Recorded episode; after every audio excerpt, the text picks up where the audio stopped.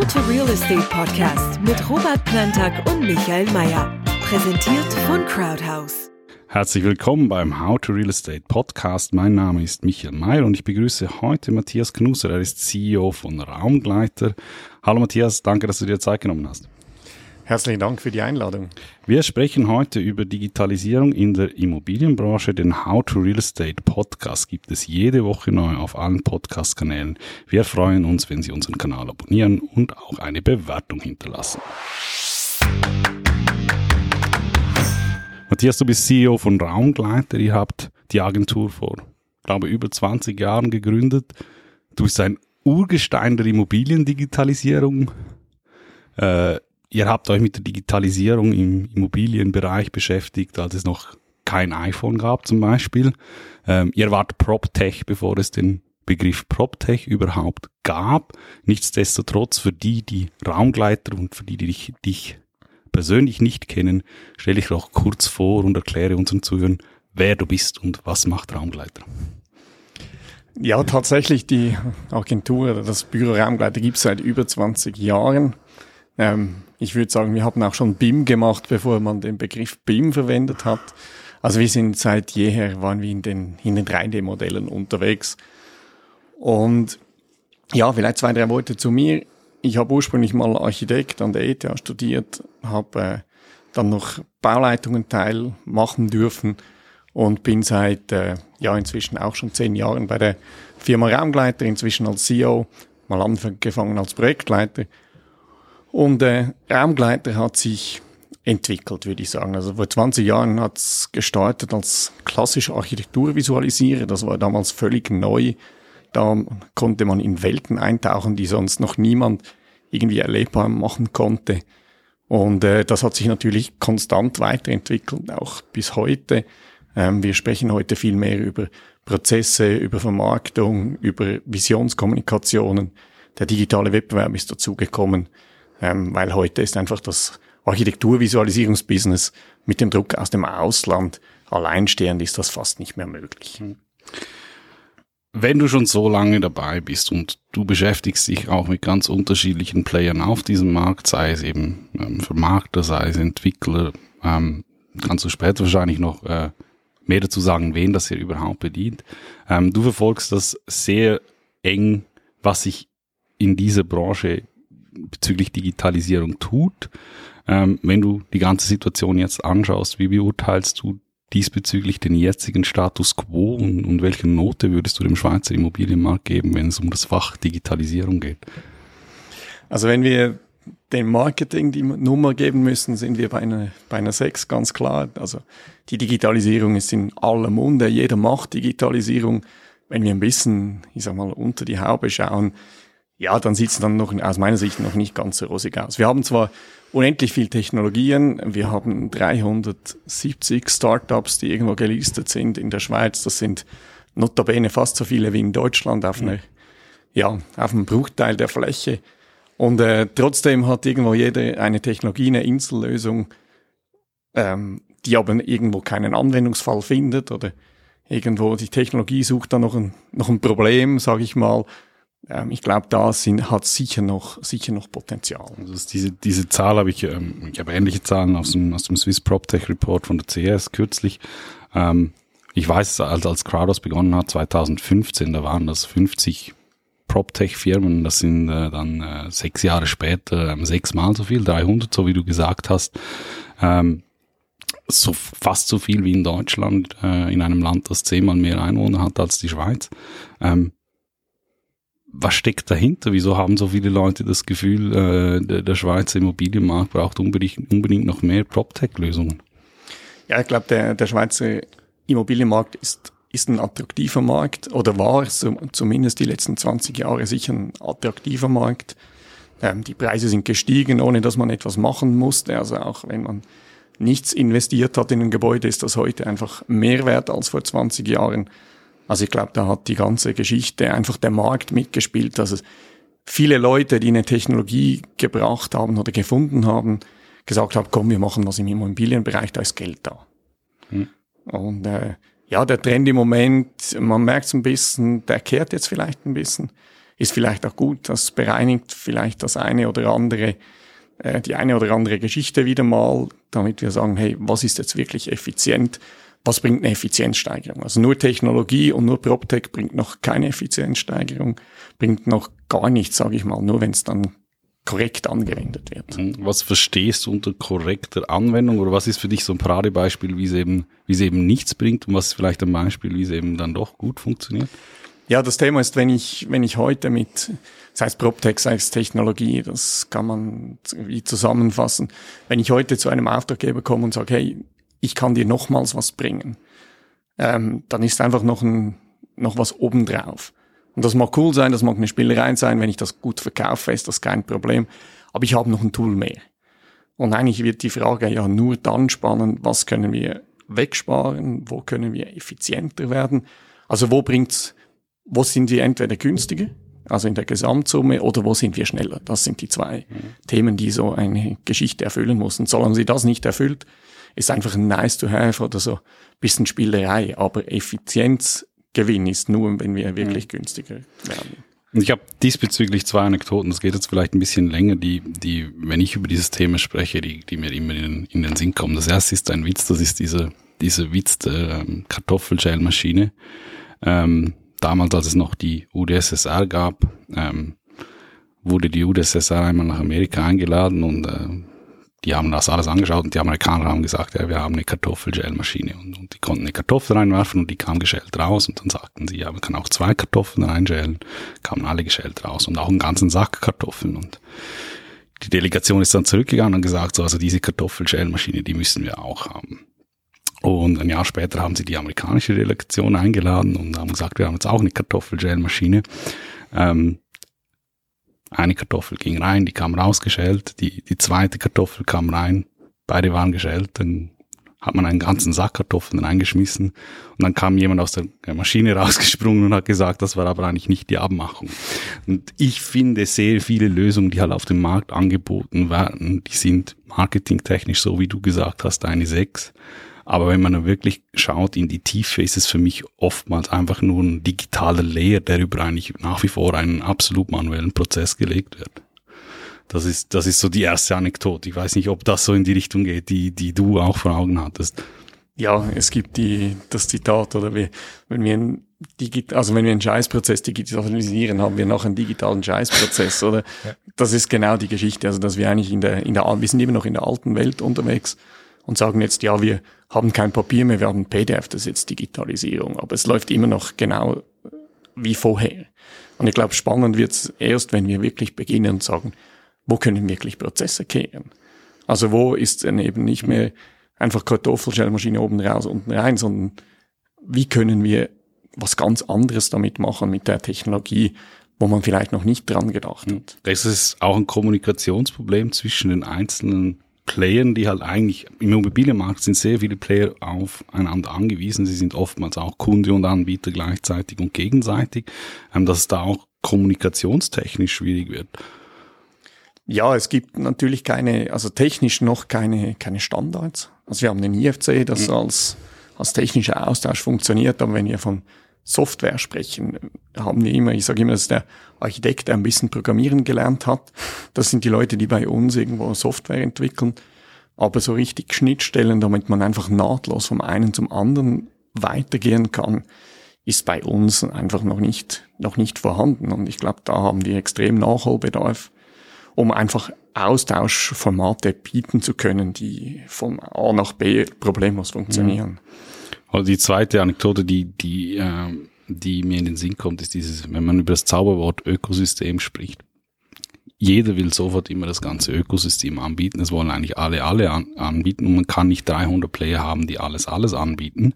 Ähm, irgendwann wird sich das konsolidieren müssen. Und ich vergleiche das immer ein bisschen, wenn man schaut, okay, es hat Netflix gegeben und dann zig andere Streaming-Anbieter, also quasi jede eigene Serie. Ähm, hat ihren eigenen Streaming-Dienst, ähm, weil man einfach denkt, ja, okay, das ist mein Zugpferd und dann kann ich die Leute auf die Plattform bringen. Aber ich glaube einfach, dass die Endkunden nicht bereit sind, ähm, sich drei äh, Streaming-Player äh, zu leisten, nur um drei verschiedene Serien zu schauen, ähm, die, die, die man schlussendlich dann äh, konsumieren möchte. Und ich glaube, im Immobilienbereich wird sich das irgendwann auch in die Richtung konsolidieren müssen. Es können nicht alle das Ökosystem bereitstellen, sondern gewisse Player müssen auch bereit werden, ein Teil dieser Ökosysteme zu werden. Ja, gebe ich dir, gebe ich dir völlig recht. Oder also wir haben das Thema, wenn du heute ein Projekt durchziehst, hast du eben 17 verschiedene Softwares, jedes mit einem Login, das einen Bruchteil kann. Ähm, du kannst von Glück reden, wenn du da einfach irgendeinen Knopf aktualisieren hast und nicht ein Excel exportieren musst aus dem einen Tool und dann dem anderen wieder importieren. Und äh, ja, dann hast du 25 oder 30 Softwares, die du irgendwie kennen müsstest. Jeder, der noch neu dazukommt ins System, hat wieder ein anderes Tool, der sagt, hey, aber wir arbeiten mit dem, könntest du nicht auch das noch nutzen? Und das ist die, die große Vielfalt, die, ich, schlag, ich sag mal auch schlechte Dokumentation.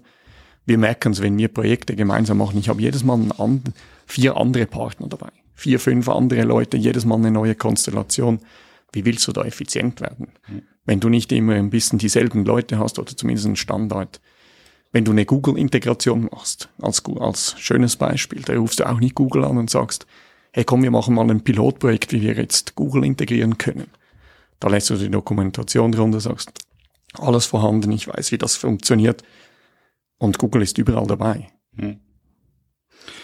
Wir haben jetzt sehr viel über Schnittstellen gesprochen, äh, als, als Allgemeinbegriff. Äh, vielleicht, wenn wir ein bisschen mehr in die Praxis gehen von dem, was ihr macht, Kannst du irgendwelche Beispiele aus eurem Tätigkeitsbereich, ähm, ganz egal was es ist, ähm, mal aufzeigen, wo du sagst, hier hatten wir eben, da, da ist es wirklich schnittstellenmäßig eine Katastrophe oder da hat es schnittstellenmäßig auch wirklich gut funktioniert, dass sich die Leute ein bisschen vorstellen können, mit wem, oder wenn du sagst, wir, wir sind auf Kollaboration angewiesen, mit wem arbeitet ihr da wie zusammen? Ja, ich habe da vielleicht ein gutes Beispiel aus, aus der Vermarktung. Also wir machen selbst ähm, Vermarktung ähm, von, von Projekten inzwischen komplett und äh, haben da einen guten, einen guten Draht zu, zu E-Monitor. Und E-Monitor stellt eine Software zur Verfügung, wo sie eigentlich Mieter ähm, direkt onboarden können, digital. Und das funktioniert, ist so eine schöne Kollaboration. Also wir müssen da eigentlich fast nicht mehr miteinander telefonieren. Es heißt, hey, wir brauchen ein Projekt und unser visuelles Frontend, also die ganze Auswahl, wo man Wohnungen auswählt, das funktioniert alles automatisch. Ähm, das bereiten wir optisch schön vor und hinten geht's dann in die technische Pipeline.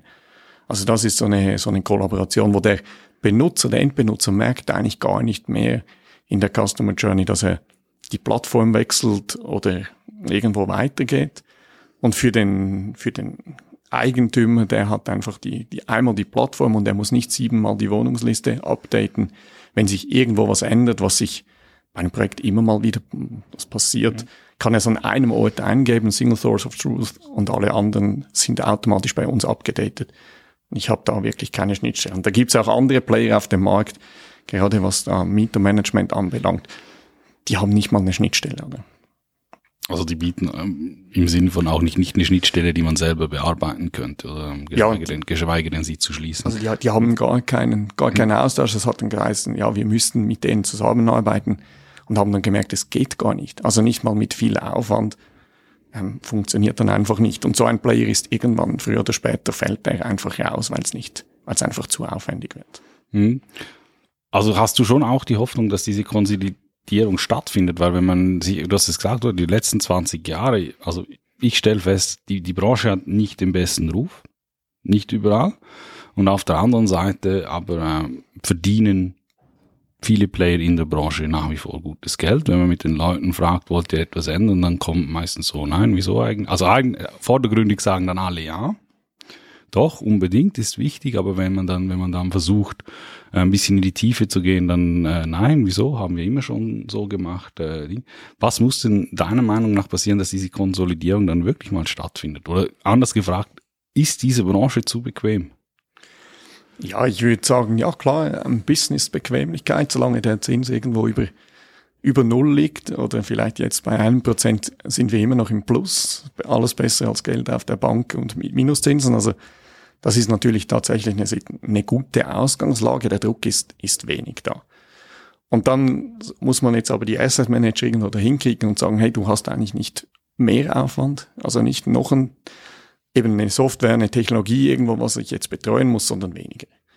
Und das ist das, was, was wir im Moment tun. Also wir konsolidieren, ich sag mal, in-house bei uns. Wir nehmen verschiedene Gruppierungen zusammen. Ähm, wir beginnen dann plötzlich auch die Homepage zu machen. Wir beginnen ganze Vermarktungen selbst zu machen, weil wir sagen, ja, wir brauchen gar nicht mehr so viele Stakeholder. Und da stoße ich auf offene Ohren. Also in dem Moment, wo ich im Asset Manager sagen kann, hey, du hast nur noch einen Ansprechpartner und der kostet dich noch weniger, weil es einfach effizienter mhm. läuft, dann, kann, dann funktioniert es plötzlich. Also der sagt, hey, ich habe weniger Aufwand und ich kriege mehr. Das ist ein No-Brainer. Da, da kommen wir vorwärts. Definitiv. Mhm. Du hast gesagt, äh, gewisse Player, die werden verschwinden. Verschwinden im Sinn, dass sie das Geschäft aufgeben? Oder hast du nicht auch das Gefühl, dass es dazu führen wird, dass es einfach wahnsinnig viele Fusionen geben wird. Ähm, das gewisse, oder wenn jeder, ich gehe nochmal zurück, wenn jeder sagt, ich will das Ökosystem bauen, ähm, dann ist das ein bisschen wie ein Pokerturnier, wo dann halt immer weniger Spieler rum sind und, und, und, und gewisse Dinge werden sich dann halt einfach fusionieren, weil das halt einfach Best Practice ist und, und, und die Synergien dann halt trotz alledem wahrscheinlich da sein werden. Ja, es, es, ich glaube, es ist so, eine, so ein Hybrid. Also gewisse werden einfach wegfallen, weil die Software, also einfach technisch zu alt sind und sagen, ja gut, das bringt nichts mehr zum, zum Nachrüsten. Oder die sind einfach nicht genug schnell zum Nachrüsten. Und, und andere werden sich im, im Ökosystem aufgehen oder eben dann zusammen, zusammenwachsen für, für gewisse Dienstleistungen. Ähm, wie wir das bei uns auch sehen, dass wir gewisse Leistungen zusammenpacken und sagen, hey, wir bieten alles aus einer Hand an, macht Sinn. Also da wird sicher eine Konsolidierung mhm. stattfinden gut, die Frage stellt sich dann, sind, sind die Nutzer natürlich auch kulturell aktuell, aktuell wirklich dazu bereit? Ähm, ich hätte gesagt, aus meiner Perspektive in, in dieser Branche anders oder weniger als in anderen Branchen. Das hat aber einfach auch sehr viel damit zu tun, dass diese Branche in vielen Bereichen einfach noch sehr analog funktioniert. Ähm, das hat meines Erachtens wiederum dazu damit zu tun, dass einfach der Innovationsdruck in dieser Branche in den letzten Jahren nicht ganz so groß war wie in anderen Branchen. Das ist meine persönliche Meinung. Ähm, von dem her äh, habe ich aber auch nicht gesehen, dass jetzt dieser Innovationsdruck durch so viele neue Firmen irgendwie größer geworden wäre. Wenn wir jetzt aber uns die Frage stellen, sind die Nutzer auch kulturell dazu bereit? Wie, wie schätzt du das ein? Ja, ich glaube, bei, bei Nutzer müssen wir unterscheiden zwischen, ich sag mal, dem, dem Bauherrn oder der, der Zusammenarbeit unter den Unternehmern und dann auch der Endnutzer, der Käufer, also im Wohnungsfall der Käufer oder der, der Mieter. Und ich habe das Gefühl, gerade bei den, bei den Bauherren, da merke ich inzwischen, dass das Thema Werkgruppen kommt, kommt jetzt je länger, je mehr, wo man sagt, ja, wir machen eben nicht mehr so klassisch einfach Subunternehmer, Subunternehmer bis zum vierten Grad, sondern man sitzt dann eben zusammen, man geht zusammen an ein, an ein Werk oder ein Bauteil und sagt, wir führen das zusammen aus, ähm, finden jetzt so das erste Umdenken statt. Also das, das kommt jetzt, da merke ich so, das letzte Jahr hat da was, ist da was passiert. Und auf der anderen Seite beim, beim Mieter oder beim Käufer, das würde ich sagen, stellen wir schon länger fest. Also wenn man heute ein Auto kauft für 120.000 Franken übers Internet, Mobile, Konfigurator, wir machen seit bei uns seit sieben Jahren inzwischen auch den Wohnungskonfigurator, den wir da wirklich mal, das war ein Test tatsächlich gesagt, das müsste doch funktionieren. Wir haben da tausend Wohnungen verkauft inzwischen über das Tool. Das funktioniert gut. Also das funktioniert auch in einem, mit mehr Geld funktioniert das immer noch.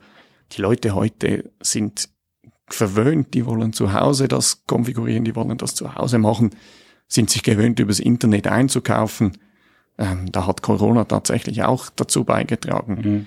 Und ich glaube, das ist so, also das, das Digitale beim Käufer, das funktioniert sehr, sehr gut, muss ich, muss ich sagen. Also das, den, den Konfigurator, den du ansprichst, das ist, äh, ich hoffe, du verzeihst mit dem Vergleich, aber grundsätzlich vielleicht kennen gewisse Leute bei Ikea, kann man den, den Einbauschrank selber am Konfigurator zusammenbauen. Das so etwas in der Art ähm, habt ihr eigentlich entwickelt, damit man seine, seine Eigentumswohnung äh, dementsprechend gemäß den vorliegenden Optionen äh, modifizieren kann, korrekt? Genau, also da, ich scheue den Vergleich nicht mit Ikea, überhaupt nicht. Wenn das bei Ikea so gut funktioniert, kann das eben, also es gibt Autokonfiguratoren und äh, Schuhkonfiguratoren, also man kann alles konfigurieren. Und dasselbe kann man bei uns auch bei der Wohnung machen. ich wette mit dir, als ihr die Idee hattet, hat es sicherlich einige Stimmen gegeben, die gesagt haben, das wird niemals funktionieren, weil die Leute wollen, wenn sie eine Eigentumswohnung kaufen, die wollen das vor Ort sehen. Ja, also damals und heute, also auch wenn ich die Geschichte auch heute noch erzähle, dann hat's ähm, vielleicht eine ältere Generation, die sagt, das funktioniert doch nie. Ähm, ja, ich eben, ich kann dagegen halten mit tausend Wohnungen. Mhm. Ähm, das ist einfach eine Statistik, die muss, kann man glauben oder nicht, aber das ist einfach Fakt. Mhm. Ich finde den, den, den Punkt schon interessant, den du gesagt hast, also gesagt, die absoluten Endnutzer im Sinne von Privatkunden, ähm, die sind absolut dafür bereit. Da, da bin ich, äh, da bin ich komplett deiner Meinung. Meine Frage ist einfach immer, wie stark hatten äh, die, die einzelnen Player ähm, die effektiven Privatkunden dann wirklich noch im Blick, oder? Weil wir wissen es nach wie vor, also wenn Stichwort Eigentumswohnung ist der Schweizer, der Schweizer ähm, Markt einfach so dermaßen äh, übergefragt. Also es gibt so wenig Angebot, ähm, dass halt einfach immer noch ein bisschen die arrogante, die arrogante Meinung herrscht. Ähm, Verkaufen ist nicht das Problem. Oder ich muss mich, ich muss mich eigentlich nicht anstrengen. Eine, eine Annahme, die ich übrigens auch als komplett falsch empfinde, weil ähm, auch bei wenig Angebot ähm, musst du deinen Verkaufsjob richtig gut machen. Ähm, aber hast du nicht auch das Gefühl, so diese, dieses effektive Endnutzererlebnis hat einfach für viele Anbieter nur eine sekundäre Rolle gespielt? Ja, wobei ich würde sagen, es kommt, es kommt tatsächlich immer mehr. Also eben der, der Druck, also in, in der Stadt Zürich müssen wir nicht davon reden, mhm. dass man was verkaufen kann. Aber sobald wir ein bisschen außerhalb der städtischen Region gehen, ist es nicht so, dass man einfach sagen kann, äh, wie, man verkauft einfach. Also man kann schon, aber da verkauft man einfach zu, zu schlechten Preisen. Dann geht auch fast alles weg. Also über den Preis kann man viel regulieren.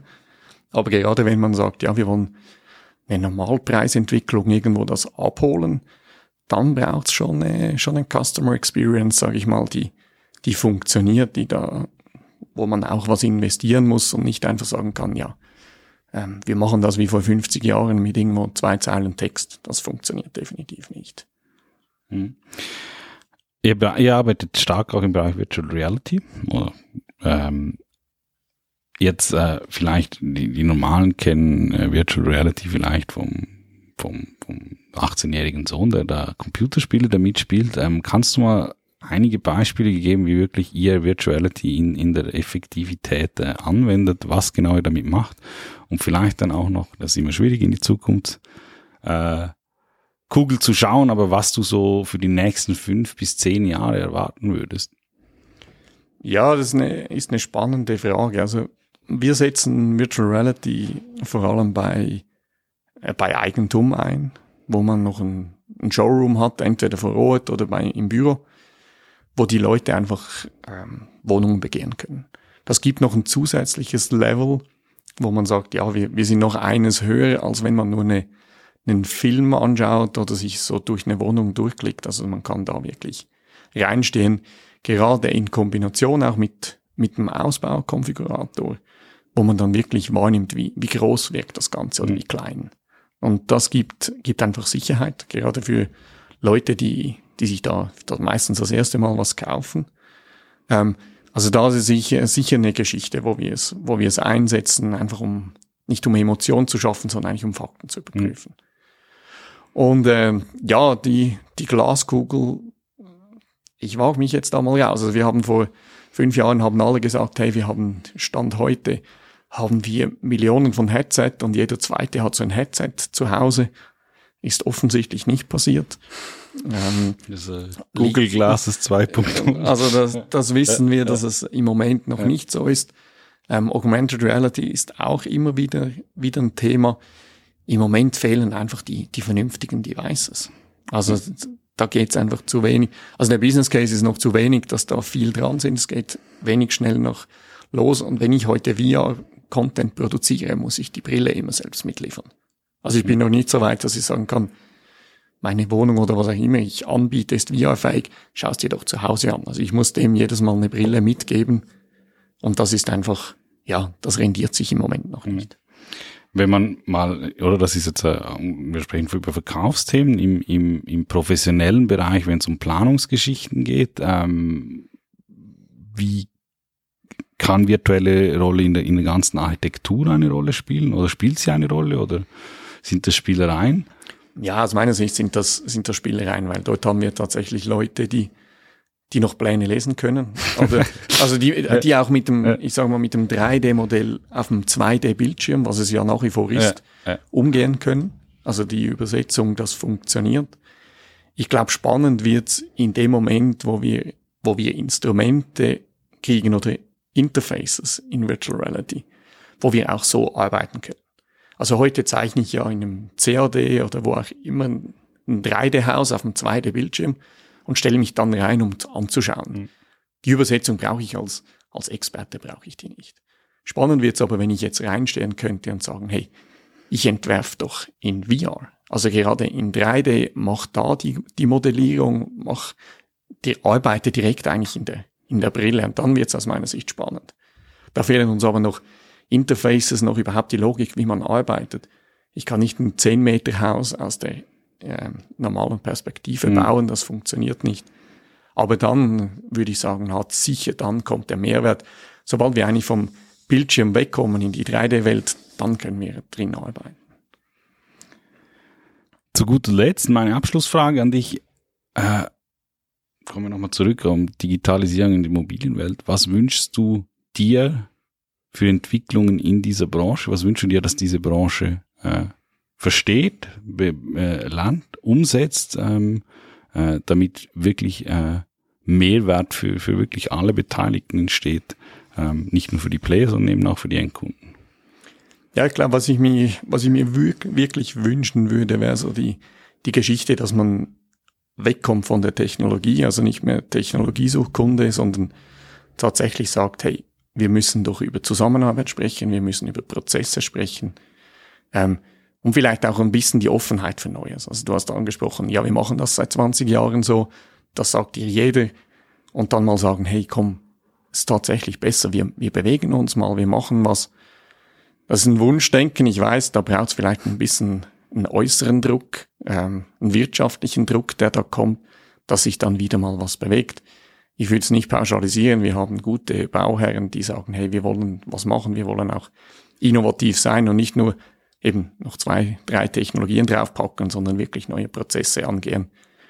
Ähm, da werden auch Positionen wegfallen. Das ist, das wird auch so sein. Das wird Leute, also bestimmte Berufsgattungen wird es nicht mehr geben. Also das ist so der, so der Wunsch.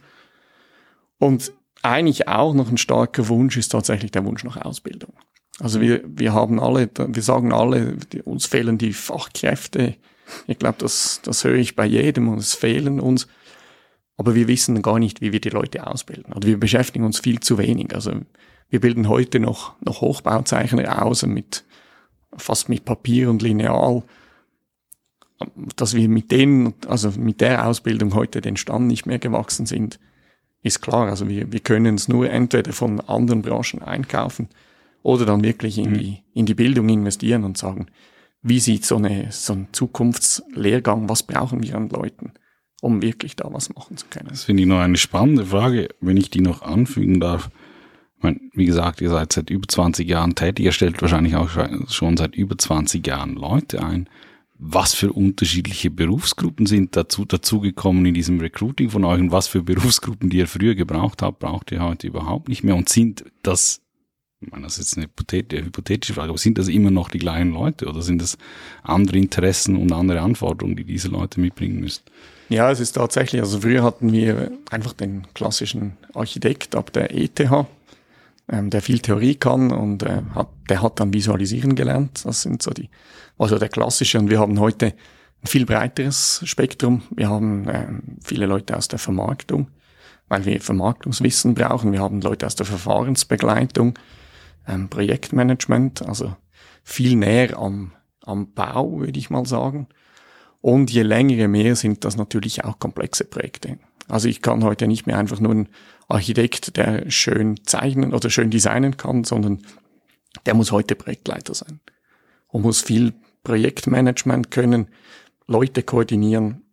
Also das sind so die, die Schwerpunkte, die man kann und das, das Gestalterische und auch das Technische rück, rückt fast ein bisschen in den Hintergrund.